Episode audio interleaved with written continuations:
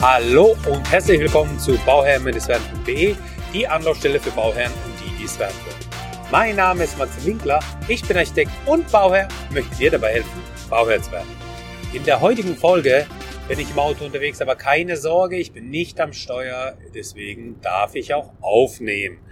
So, man hört vielleicht das ein oder andere Hintergrundgeräusch, aber das soll uns jetzt nicht davon abhalten, diese Podcast-Folge aufzunehmen, beziehungsweise uns auch hier äh, bei der Aufnahme stören. Genau.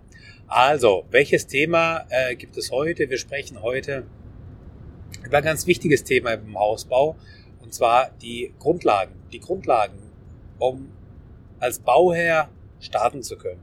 Es ist ja immer so eine wichtige Sache, ganz am Anfang zu wissen, wo stehe ich, wie stehe ich und was muss ich noch machen. Und genau diese Frage stellt man sich ganz am Anfang nämlich ganz, ganz oft. Und ähm, oftmals kommt dann die Antwort auf die Frage, die dann heißt, ja, ich weiß nicht, soll ich jetzt mit A anfangen, mit B anfangen oder mit C anfangen? Äh, ich bin verwirrt, ich lasse es ganz bleiben. Ja, und so weit darf es bitte nicht kommen. Deswegen braucht man eigentlich so eine, ja, so eine Grundlage, um zu wissen, wohin man geht und wie man überhaupt startet. Ja, ähm, wenn ich es jetzt mit einem Navigations, äh, mit einer Navigation äh, vergleiche, weil ich gerade im Auto sitze, ja, ich muss ja für mein Navi muss ich ja auch ein Ziel eingeben. Ich kann zwar drauf losfahren und ich kann zwar wissen, okay, ich muss jetzt Richtung Süden, ähm, da ungefähr ist Süden, ich kann jetzt ohne Navi losfahren und dann fahre ich mal eine Autobahn, die, die ich habe, da fahre ich mal drauf und fahre dann los und merke dann, hm, die fährt jetzt doch nicht Richtung Süden, vielleicht muss ich jetzt auf eine Bundesstraße ausweichen, die dann doch Richtung Süden fährt. Und wenn ich keinen Plan habe, dann irre ich vielleicht rum und vielleicht komme ich zum Ziel, aber halt nicht so richtig. Aber wenn ich jetzt eben das Ziel habe und ich weiß, wie ich zum Ziel komme, also wenn ich einen Navigator habe, das kann das kann ein, ein Mensch sein, der auf dem Beifahrersitz äh, sitzt und mir äh, den Weg äh, sagt oder nennt und mit einer Karte in der Hand. Oder das ist der das ist der, das Navigationssystem von dem Auto, in dem ich sitze, wo ich halt eben das Ziel eingebe. Und genau so ist es beim Hausbau. Ich weiß, was ich brauche, denn ich brauche ein Haus. Und dieses Haus, das kann eben auf verschiedene Arten und Weisen gestaltet werden oder gestaltet sein. Äh, zumindest habe ich eine Vorstellung davon, wenn ich einen Plan davon habe. Und genau das ist, das ist eben das, was unser Ziel ausmacht. So. Und wenn ich dieses Ziel habe, dann kann ich loslegen und kann erstmal fahren. Man muss aber wissen, wo muss ich nach rechts abbiegen, wo muss ich nach links abbiegen, wo habe ich ähm, vielleicht einen Stau, der umfahren werden muss und so weiter und so fort.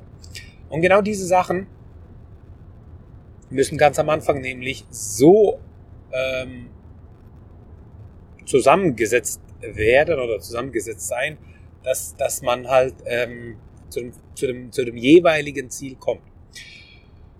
Also, ganz am Anfang steht nämlich die Entscheidung, dass man überhaupt ein Haus baut. Die ist ganz, ganz wichtig. Also baue ich ein Haus oder kaufe ich ein Haus, was ich dann saniere, wo ich dann anbauen kann, wo ich das Dachgeschoss erweitern kann. Also das ist eine ganz individuelle Entscheidung, das ist eine ganz individuelle Frage, weil viele Bauherren sagen sich, ich kann mir das nicht vorstellen, in eine, in eine Sanierung reinzugehen, wobei wir eigentlich aktuell in einer Lage sind, wo Sanierungsmaßnahmen ähm, an Bestandshäusern ja eigentlich schon fast die Regel sind und gar nichts Außergewöhnliches sind.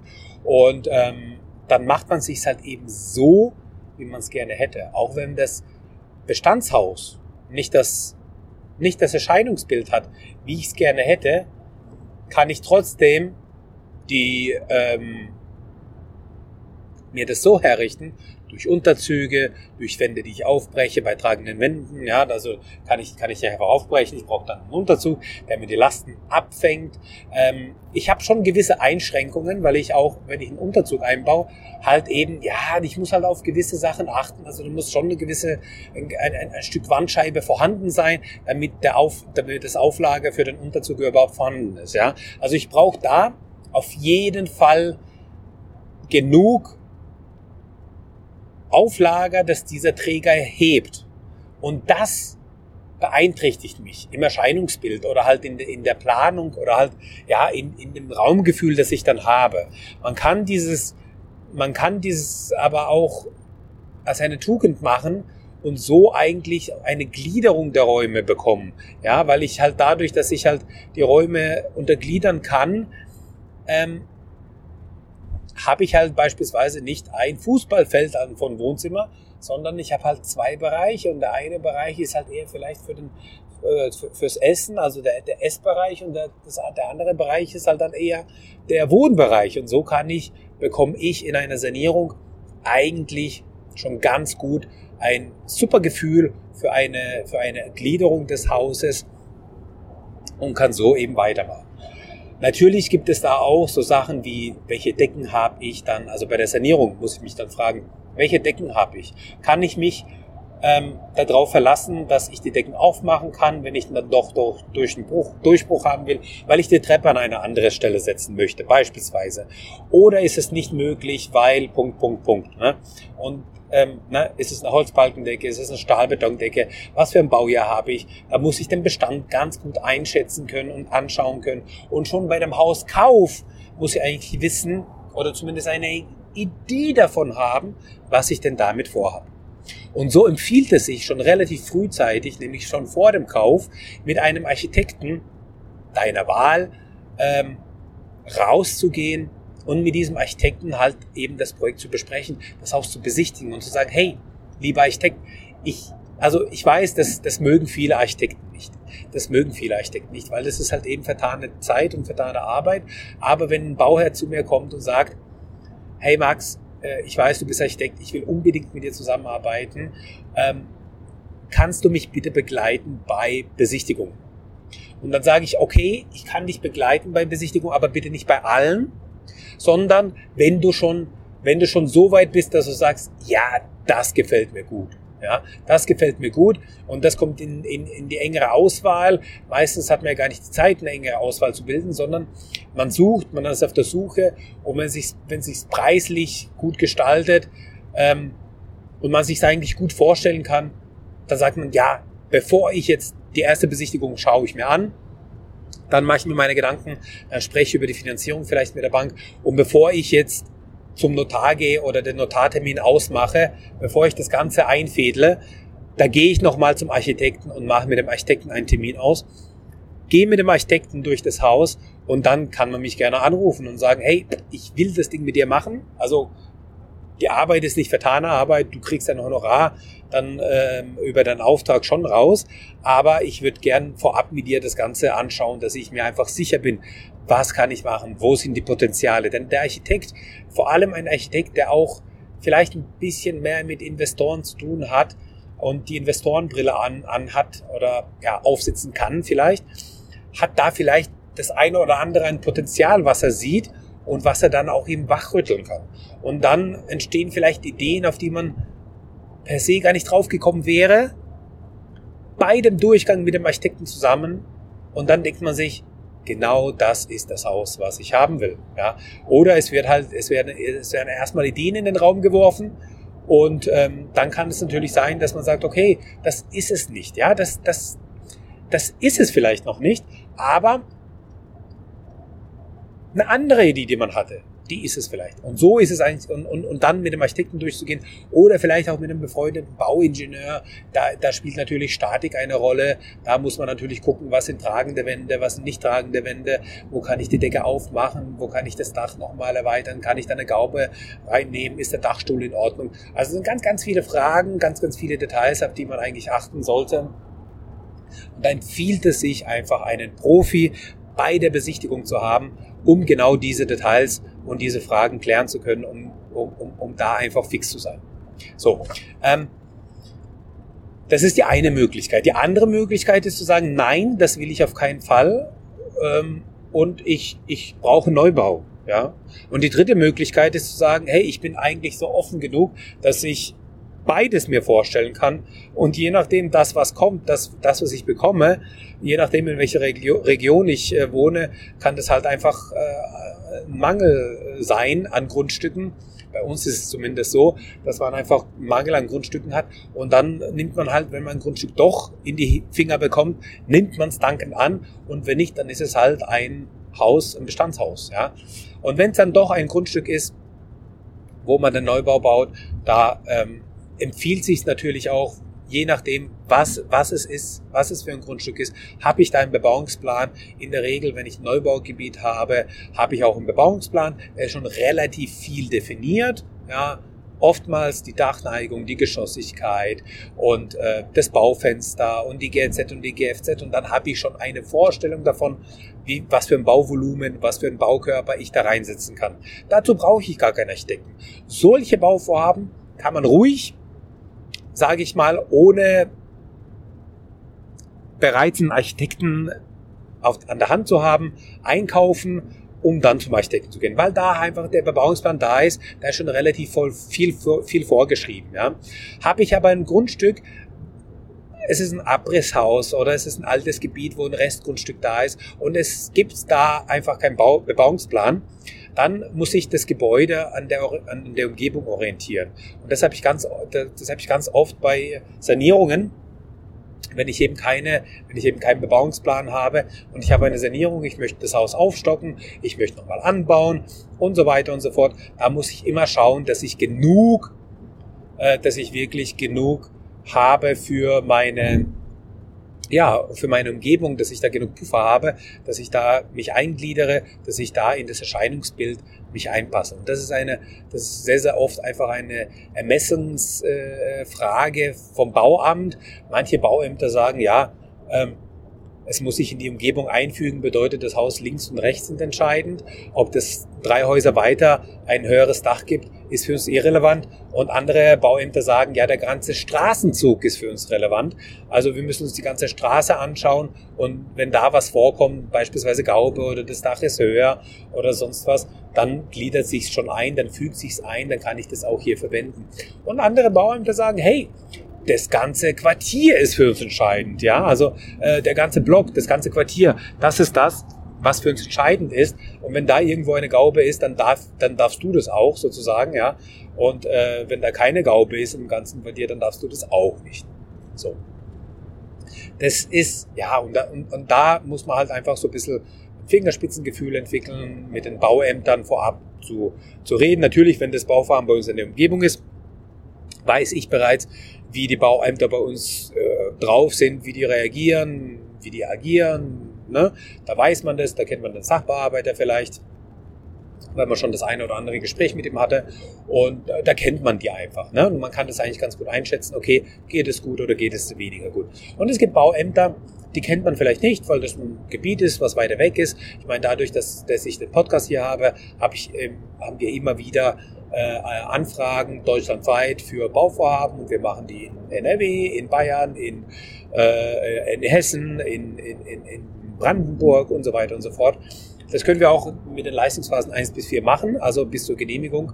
Und deswegen muss man sich dann herantasten an das Bauamt und dann einfach äh, vorfühlen, anrufen, äh, vorfühlen, fragen, sich nicht unterhalten, die richtigen Fragen stellen. Ja, ähm, ich mache das immer sehr, sehr, sehr, sehr vorsichtig, dass man sich da so ein bisschen rantastet, um einfach auch ein Gefühl für die Person zu bekommen und einfach zu wissen, okay, wie ist man da drauf? Und es gibt da ganz, ganz verschiedene Bauämter oder ja, verschiedene Personen, die da sind, ne, mit denen man zu tun hat. Die einen sind sehr strikt, die gehen einfach nach dem, was vorhanden ist oder nach, nach Schema F und dann ist es so. Und mit anderen kann man drüber reden und drüber diskutieren und äh, schauen oder halt einfach drüber reden, was sinnvoll ist, was nicht. Und es gibt sehr, sehr viele Bauämter. Ähm, man merkt es, wenn man da, ähm, ich sag mal, jüngere äh, Sachbearbeiter hat, dann ist es, also das ist meine persönliche Erfahrung, dann ist es ganz oft eigentlich, dann geht dann geht's um die Sache, ja, und dann, dann sagen die, ja, äh, ich verstehe das voll und ganz, was sie vorhaben und lassen sie uns darüber sprechen. Und die ähm, äh, fühlen sich, hm, mitgenommen und ähm, ja, also, also ja, wie soll ich sagen, also wichtig wäre jetzt vielleicht das falsche Wort, aber die fühlen sich halt ja an der richtigen Position, wenn man schon vorab mit denen redet und ähm, vielleicht eine Skizze erst vorab hat oder den Vorentwurf hat und dann äh, die die schon mal erstmal zuschickt und dann drüber redet und und dann gemeinsam sozusagen das auslotet, was man eigentlich, wo man, also wie man eigentlich zum Ziel kommt. Und da gibt es dann andere Bauämter, die sagen sich, nein, bitte machen Sie das nicht. Ich habe so viel auf dem Tisch, ich habe so viel zu bearbeiten. Ich komme dann gar nicht hinterher, wenn ich dann noch bei jedem das machen müsste. Wobei ich auch die, die, die, den Hinweis bekommen habe, dass ganz viele Architekten das auch gar nicht machen. Ähm, würde ich, würde ich empfehlen. Ähm, aber es ist natürlich so, dass man äh, ja, man muss es nicht machen und ähm, ja, da, wie gesagt, also manche Bauämter oder manche Sachbearbeiter sagen, ja, das liegt mir, da liegt mir was dran, weil lieber spreche ich mit, den, mit dem Architekten vorab und kann gewisse Sachen schon klären oder hinweisen, ähm, damit man halt einfach nicht, nicht für unnötig plant. Und es gibt andere, die sagen, nee, meine Zeit ist mir zu schade, diese 20 Minuten, 30 Minuten, die ich dann am Telefon beispielsweise verbringe, die spare ich mir jetzt. Ne? Also ja, ganz unterschiedlich. Und das ist ja auch verständlich. Die Bauämter sind verschieden ausgelastet. Viele sind einfach überbelastet, weil einfach Personalmangel herrscht. Und ähm, dann kann ich, ich kann beide Positionen absolut verstehen. Ja, also genau. Und genau, das ist so die Entscheidung, die ganz am Anfang eben man treffen muss. Wie gesagt, baue ich ein Haus äh, ganz neu, habe ich eine Sanierung, kann ich mir das vorstellen, oder bin ich offen für beides. Und wie geht's weiter? Wenn ich das dann habe, dann habe ich halt eben diese, diese verschiedene Wege, sage ich jetzt mal. Aber ich habe auf jeden Fall den Weg zum Notar. Und eine Folge mit einem Notar habe ich ja bereits gehabt. Wenn du übrigens noch eine, noch eine Frage hast an einen Notar oder halt einfach dir unsicher bist, äh, ja, wie das Ganze denn äh, jetzt weitergeht, wie das Ganze denn ähm, äh, bei dem Notar abläuft und so weiter, dann hör dir gern die Folge mit dem Notar an. Ähm, die liegt jetzt ein paar Folgen zurück einfach mal anhören. Sehr, sehr spannende Folge. Und wenn du da noch mal eine Frage hast, schreib sie mir gerne an info.bauherr-werden.de. Da freue ich mich darauf, weil dann können wir gerne noch mal eine Folge machen und ähm, ja, diese Fragen auch beantworten. Und das heißt, ich habe auf jeden Fall den, den, den Weg zum Notar, egal ob ich ein Bestandshaus kaufe oder ob ich ein äh, Grundstück kaufe. Aber in jedem Fall sollte ich dann, spätestens dann, ähm, dass ich die Zeit zwischen, ja, ich muss dann natürlich mich um viel kümmern, ich muss die Finanzierung aufbauen, aufstellen, auf die Beine stellen. Die Bank will natürlich auch gerne wissen, was man vorhat und was das Ganze kosten wird. Das heißt, je früher du einen Architekten beauftragst, dich um deine Angelegenheit zu kümmern, desto besser ist es für dich, für deine Bank, für den Ablauf. Weil ähm, die Bank braucht einfach einen gewissen Rahmen, um zu sagen, okay, wird mir, wird mich, also was habe ich denn vor? Habe ich einfach eine, habe ich eine, wird es eine Pinselsanierung sein? Was ich meistens nicht habe und auch nicht empfehlen würde, wird es einfach eine Pinselsanierung sein, wo ich einfach durchgehe und das Ganze mit 50.000 Euro erledigt ist? Oder habe ich da eine Kernsanierung, wo ich dann nochmal ähm, 350.000 Euro zu dem Bestandsobjekt äh, an Kredit brauche um das Ganze eben fertigzustellen, sodass alle happy sind. So. Und einfach allein diese, diese, diese äh, Budgetplanung, die der Architekt macht, ganz am Anfang, und die darf auch abweichen, ja, weil wir haben noch keine Qualitäten, wir haben noch nicht final den Entwurf bestimmt, wir sind noch ganz am Anfang, wir gehen rein über die Kubatur.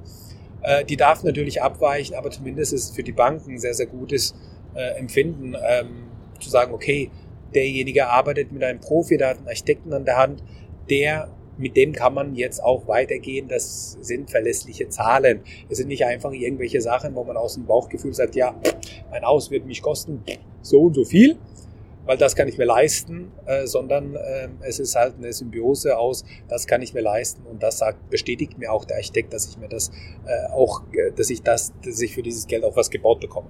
So.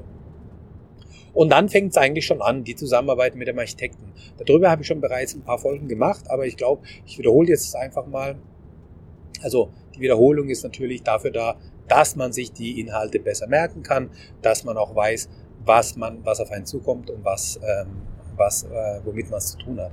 Also ähm, der Architekt hat neun Leistungsphasen und ganz am Anfang geht es darum, dass man erstmal ein Angebot vom Architekten braucht. Und dieses Angebot, das sollte man äh, sich ganz genau überlegen, was brauche ich denn vom Architekten. Denn der Architekt muss auch sagen, okay, ich kann dir anbieten, dass ich für, die, für dich nur den Vorentwurf mache oder nur den Entwurf mache und den Rest machst du selbst. Oder ich mache für dich die Genehmigungsplanung und den Rest machst du selbst. Oder ich mach für dich auch die Ausführungsplanung, also die Genehmigungsplanung und die Ausführungsplanung und den Rest machst du selbst. Oder ich mache für dich die Genehmigung, also den Vorentwurf, den Entwurf, die Genehmigungsplanung, die Ausführungsplanung. Dann mache ich die Vergabe mit dir zusammen. Das heißt, ich äh, erstelle einen LV, ich suche mir die Firmen raus, ich äh, habe da Angebote, die ich eingeholt habe, die vergleichbar sind, die ich dann gegenüberstelle, die ich dann dir aufzeige und dann vergeben wir das und die Bauüberwachung machst du selbst oder die Bauüberwachung ist auch eingeschlossen. So haben wir alle Leistungsphasen jetzt durch. Die Leistungsphase 5 ist da, äh, die Leistungsphase 9, Entschuldigung, ist dann die letzte Leistungsphase, die dann einfach beinhaltet, dass man, nachdem die Gewährleistungsfrist rum ist, nochmal schaut, okay, ist alles in Ordnung und dann die Firmen anschreibt über den Architekten. Diese Leistungsphase empfehle ich immer wieder, kann man sich sparen. Das sind zwei Prozentpunkte von, dem, von den 100 Prozent Honorar, was der Architekt bekommt, kann man sich getrost sparen. Der Architekt verzichtet da auch gern drauf. Also ist kein, gar kein Ding. Deswegen ähm, muss man zuerst mal, äh, ist es eben wichtig, dem Architekten zu sagen oder sagen zu können, ähm, was man denn braucht, ja. Und deswegen muss man wissen, welche Leistungsphasen es gibt und was überhaupt die Leistungsphasen sind. So, und dann macht der Architekt ein Honorarangebot und dieses Honorarangebot, das müsste eigentlich plus minus bei den Architekten gleich sein. Ja, der eine oder andere hat vielleicht nochmal ein Prozentpunkt mehr für die Nebenkosten. Äh, ja, äh, fünf Prozent sind die Regel. Manche machen vielleicht sechs, der andere machen vier. Aber vier, fünf, sechs Prozent, das sind die Nebenkosten, die nochmal dazukommen. Es gibt nochmal ähm, einen Umbauzuschlag, wenn ich äh, sozusagen ein Haus baue, wo, also wenn ich ein Bestandshaus baue oder umbaue, habe ich einen Umbauzuschlag, den man dazu nimmt. Äh, der kann bei 20 Prozent liegen, der kann bei 25 Prozent liegen, der kann bei 33 Prozent liegen. Da kommt es immer so ein bisschen auf die Maßnahme drauf an.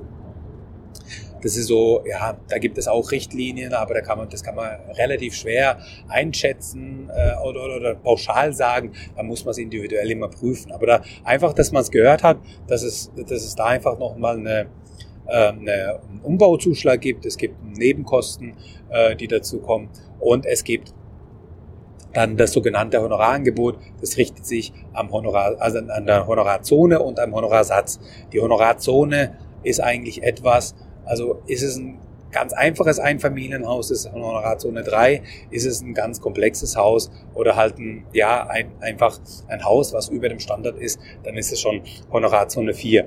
Wir haben ganz oft eigentlich mittlerweile, weil die Häuser so energetisch eigentlich auf so einem hohen Stand sind und man so viele verschiedene Gewerke miteinander verknüpfen muss, haben wir eigentlich fast schon immer Honorarzone 4, immer wieder kommt Honorarzone 3 noch vor. Ja, also immer wieder hat man die Honorarzone 3, ähm, bei einer Sanierung eben bei 3 mit einem Umbauzuschlag und äh, bei der Honorarzone 4, ähm, ja, also erlebt man halt auch jetzt immer öfters. Ja, früher war das nicht so, aber mittlerweile Honorarzone 4, also muss man sich jetzt nicht mehr wundern mittlerweile, dass äh, ein Einfamilienhaus oder ein Mehrfamilienhaus in der Honorarzone 4 natürlich landen kann. Also ja, da gibt es keine. Also drei oder vier sollte es sein, fünf auf keinen Fall, zwei auf keinen Fall, drei oder vier und bei drei auf jeden Fall ähm, Mittelsatz, Dreiviertelsatz. Also der, der, der Honorarsatz beschreibt dann innerhalb dieser Zone wie einfach oder wie kompliziert das Ganze ist. Ja, und ähm, auf jeden Fall ist es immer eigentlich Honorarzone 3 mindestens drei Viertelsatz, ja, also mindestens halb, mindestens vier, der, der, der halbe Satz, aber eigentlich ist es der Dreiviertelsatz bis zu dem Höchstsatz und bei der Honorarzone 4 ja, da kommt es drauf an. Eigentlich ist es der, ähm, also der, der niedrigste Satz, also null. Ähm, das ist so in den, in den Prozenten, um es in Prozenten auszudrücken, ist es 0%, 25, 50, 75 oder 100 Prozent. Und ähm, Honorarzone 4 ist dann entweder 0% oder 25%. Ja, also wenn es dann richtig eine richtige Villa ist, mit Gebäude, Gebäudeautomation und so weiter, dann kann es schon vier Mittel sein. Ja, also locker, ja, locker, weil da einfach ganz, ganz viel zu berücksichtigen ist. Und wenn ich diese Sachen habe und dann, äh, was entscheidend ist, sind halt eben meine anrechenbare Kosten. Wenn ich die anrechenbaren Kosten habe, äh, das sind halt eben die Baukosten. Und zwar die 300er und die 400er Baukosten. Und jetzt wird schon kompliziert. Ich habe eine ganz äh, spezifische Folge zu den, zu den Honorarzonen oder zum Honorar an sich. Da gerne mal reinhören, wenn das jetzt einfach zu komplex für dich war. Da erkläre ich das Ganze nochmal im Detail. Aber ähm, vielleicht einfach mal da reinhören, um, um, um ja, das Ganze nochmal Revue passieren zu lassen. Wichtig sind, sind halt eben die 300er und die 400er Kostengruppe. Ähm, daraus ergibt sich halt eben dein, äh, dann die anrechenbaren Kosten für den Architekten. Deswegen das, was das Haus kosten wird, davon gibt es einfach prozentual einen Anteil für den Architekten. So wird das Honorar ermittelt. Und dann ist es im Endeffekt so, dass die, äh, die Honorare ähm, ja, ermittelt werden und wenn du drei Architekten fragst, müssten die plus minus das gleiche haben. Ja. Und wenn nicht, dann muss man halt mit, dem, mit demjenigen sprechen. Äh, wieso bist du jetzt so stark abweichend von dem, was ich jetzt von einem alten Architekten habe. Aber äh, in der Regel ist es so, dass der, also deswegen heißt es auch Honorar und nicht Angebot, sondern es ist ein Honorarangebot. Es ist nicht ein normales Angebot, sondern ein Honorarangebot. Ja. Die Architekten sind freischaffend und ähm, Deswegen haben sie sich da an die gesetzlichen äh, Vorgaben zu halten, um einfach ja ein faires Zusammenspiel zwischen Bauherr und ähm, zwischen Bauherr und äh, Architekt zu haben. Und wenn ihr dann ein Angebot habt, dann liegt es bei euch zu sagen, ähm, okay, ich beauftrage den jetzt. Ne? In der Regel macht man das so, dass man eins bis vier beauftragt, also bis zur Genehmigung. Ne? Ähm, und wenn die Genehmigung rum ist, dann äh, schaut man, ob man mit dem Architekten weitermacht oder halt ja vorab, ob man mit dem Architekten weitermacht, ob man mit einem Generalunternehmer weitermacht oder oder oder. Da gibt es viele verschiedene Möglichkeiten, wie man das Ganze angehen kann. Aber auf jeden Fall ähm, seid ihr da auf der sicheren Seite, wenn ihr dann rechtzeitig eben euren Architekten beauftragt. Jetzt wisst ihr auch, was ihr dafür braucht. Ähm, also welche, welche, welche Anforderungen ihr das an das Honorarangebot stellen müsst. So, und wenn dann der Architekt beauftragt ist, ist das Ganze eigentlich schon gelutscht. das ganze Bauvorhaben. Weil äh, dann habt ihr einen Profi an der Hand, der euch durch den Bau begleitet, der euch rechtzeitig sagt, was wann zu tun ist. Ähm, äh, was ihr dann braucht, was ihr nicht braucht. Und ähm, ich kann das mal so grob nochmal umre umreißen oder beschreiben, wie es äh, wie es bei uns ist. Also wenn, wenn man die Zusammenarbeit mit uns, mit Bauhoch 3 eben hat. Ähm, also müsst ihr wissen, der Podcast heißt Bauherr werden, das Büro heißt Bauhoch 3 und da haben wir äh, oder bieten wir die Architektenleistung an deutschlandweit, Leistungsphase 1 bis 4 und im Raum Bruchsal, Karlsruhe, Heidelberg ähm, auch gerne Leistungsphase 1 bis 8. Also, worum geht's? Ähm, nachdem wir dann die Unterlagen bekommen haben äh, von dem Bauherrn, kümmern wir uns noch weitere um, um also die erste Phase sozusagen, die Leistungsphase 1, ähm, ist die Grundlagenermittlung. Und genau das wird dann eben gemacht. Es werden die Grundlagen ermittelt, es werden Sachen, äh, ähm, Auszüge eingeholt, es werden Katasterpläne eingeholt, es wird geschaut, was man, was man zur Verfügung hat, was man zur Verfügung, was man noch braucht, wenn man bereits beauftragen kann, ja, also Energieberater, Bodengutachten, Vermesser und so weiter. Ähm, wir sprechen wir gucken, was für ein Bebauungsplan vorhanden ist. Ist kein Bebauungsplan vorhanden, muss man sich die Umgebung anschauen, äh, was ist da vorhanden ähm, und so weiter. Also es wird erstmal, es werden erstmal die, die, die, das Fundament wird gebildet, die Fakten werden gesammelt und dann, um, um einfach eine gute Entscheidungsgrundlage zu haben. So. Und wenn wir diese Entscheidungsgrundlagen haben, gehen wir weiter, indem wir uns einfach ein paar Gedanken machen und auch ein, ein Erstgespräch haben äh, oder halt nicht ein Erstgespräch, es gab schon mal ein Erstgespräch, da hat man so ein bisschen herausfinden können, in welche Richtung geht das Ganze. Und dann hat man noch ein Gespräch mit dem Bauherrn, wo man einfach guckt und ja, einfach nochmal gemeinsam drüber spricht. Gemeinsam drüber spricht. Und in diesem Sprechen stellt man ganz, ganz viele Fragen und bekommt ganz, ganz viele Antworten, so hoffentlich, um einfach ein Gefühl für den Bauherrn aufbauen zu können oder zu haben. Und wenn man dieses Gefühl hat für den Bauherr mit den ersten Sachen, wo wir, ähm, wo wir loslegen können und mit den ersten Vorschlägen, mit den ersten Entwürfen. Und die ersten Entwürfe, äh, wir machen das immer so, dass wir zwei, drei Varianten haben. Ähm, in der Regel drei, vielleicht kommt dann vierte dazu. Ähm, da muss man halt immer gucken, ich bin ein Freund davon zu sagen, wir haben zwei Varianten, die sind konventionell und eine, die springt aus dem, aus dem Raster. Die ist ganz anders. Also die, die, die, das hat zwar der Bauherr ausgeschlossen, weil er gesagt hat, das will ich nicht, aber ich mache es trotzdem und zwar, um es einfach mal dargestellt zu haben, um es einfach mal zu zeigen. Und oftmals erntet man ein, dafür ein, Das habe ich doch gleich gesagt, das brauchen wir nicht machen. Quatsch. Oftmals, ähm, ja, also natürlich gibt es auch, aber oftmals ist es auch so, dass diese, diese eine Variante, die man eigentlich von vornherein ausgeschlossen hat, dass die dafür sorgt, dass man einfach nochmal anders denkt. Und wenn man die anderen beiden Varianten nochmal auf, ähm, auf, also zu Papier gebracht hat und vor sich liegen hat, dass man dann einfach merkt, okay, hey, aber die Kombination könnte machen. Und da spielt die Musik und das ist das Spannendste eigentlich, dieses am Anfang, dieses, dieses, dieses Variantengespräch, das ist so enorm wichtig, dass man da einfach ähm, miteinander spricht, sich austauscht, seine Gedanken, seinen Gedanken äh, freien Lauf lässt und auch off, offen und, und laut denkt von beiden Seiten, also sowohl der Architekt als auch der Bauherr, so dass man dann einfach merkt, okay, hey, wie ist denn das? Und nicht einfach, ich habe dir mal eine PDF zugeschickt, schau dir das mal an, sag dir, sag mir mal, welche Variante dir am besten gefällt. So, ne? also so so nicht, ähm, lieber so, dass dass man da einfach eine äh, Möglichkeit hat, wo man einfach gemeinsam auf, auf den Weg geht und gemeinsam einfach das findet, was es nachher sein soll. Ne? Und, und das, ist, das ist dann so spannend. Das ist, finde ich, das Spannendste. Und wenn man dann das hat, dann äh, wird das Ganze natürlich verfeinert, verfeinert, verfeinert, so dass man dann eigentlich zum Schluss einen genehmigungsfähigen Plan hat, den man dann äh, bei, für die Baugenehmigung einreicht. Dazu, je nachdem, wenn es ein Neubau ist, braucht man noch ein Entwässerungsgesuch ähm, und, und man braucht ähm, das eine oder andere nochmal, um da ähm, ja, um, um da auch äh, vorankommen zu können, um da einfach äh, final machen zu können. Dann werden die Pläne gemacht. Dann, wenn die Pläne gemacht sind, ähm, natürlich weiß der Bauherr, welche Pläne gemacht werden. Nichtsdestotrotz muss der Bauherr dann aber die Pläne, jeden einzelnen Plan, der eingereicht wird, unterschreiben. Dann äh, kommt zum Schluss eben, bevor man die Pläne äh, für die Baugenehmigung abgibt und die Baueingabe hat, dann muss der Bauherr jeden Plan unterschreiben.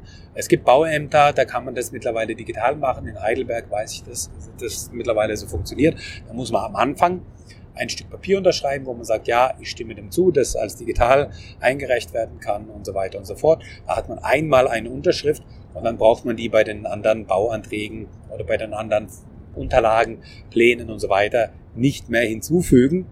Das erleichtert enorm den ganzen Prozess und äh, bringt enorme Geschwindigkeit her herbei.